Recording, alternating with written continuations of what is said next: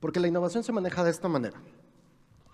A nivel, esta etapa, estas tres etapas que les decía, de innovación, de revolución y de evolución, pasan por estos procesos. Esta es una curva de innovación tecnológica, donde se habla de que cuando aparece una innovación, el 2.5 del mercado se vuelven entusiastas tecnológicos. Y entonces empiezan a trabajar y empiezan a decir, nadie les cree. No sé si les ha tocado que de repente traes un modelo de negocio súper innovador y llegas con los clientes y tardas tres días más en darles clase que en lo que le estás vendiendo. Porque primero hay que explicarles de qué se trata. Primero tienen que entenderlo.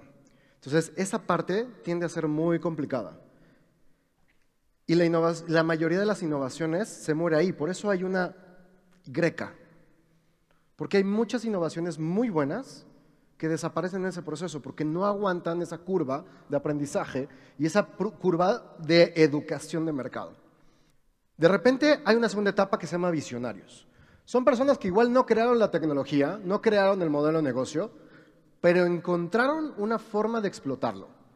Y grandes millonarios y grandes empresarios de la historia no crean la tecnología, no crean las innovaciones, aprovechan lo que existe, entienden cómo puede funcionar y saben cómo traducírselo al mercado.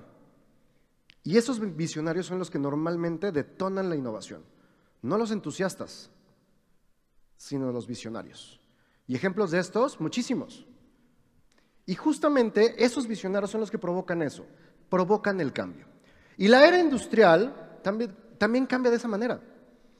Después de los visionarios empiezan los pragmáticos, que es donde se empieza a democratizar la tecnología y empiezan a salir diferentes competidores y diferentes empresas que adaptan lo de los visionarios para hacerlo público, para que todos tengamos el alcance. Cuando salió el primer iPhone, que fue el primer smartphone digital, eran muy pocos los que podían tener acceso a ello. Hoy todos, cualquier persona tiene un smartphone con teclado digital. Cualquier persona. Porque ya llegaron los pragmáticos que lograron hacer que sea democratizado. Ahora, vienen los consumidores. Son los que empiezan a agarrar la ola. Ya que va bajando, empiezan a comprar. Y ahí estamos hablando del 34% del mercado.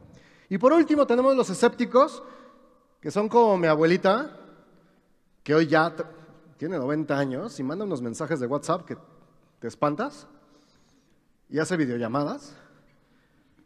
No se rían, ¿es en serio?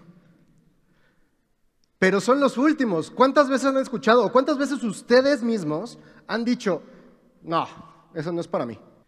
Todos pasamos por eso. Y hasta que ya nos aventamos, muchos de ustedes seguramente, y, no, por ustedes, ustedes, sino en general el público, y sobre todo cuando hablo con empresarios, hay muchos que abrieron su cuenta de Instagram apenas en los últimos dos años, cuando ya Instagram ya no funciona igual, cuando ya es carísimo el algoritmo, cuando ya tienes que pagarle un chorro a nuestro amigo Zuckerberg, Zuckerberg para poder llegar a nuestro mercado.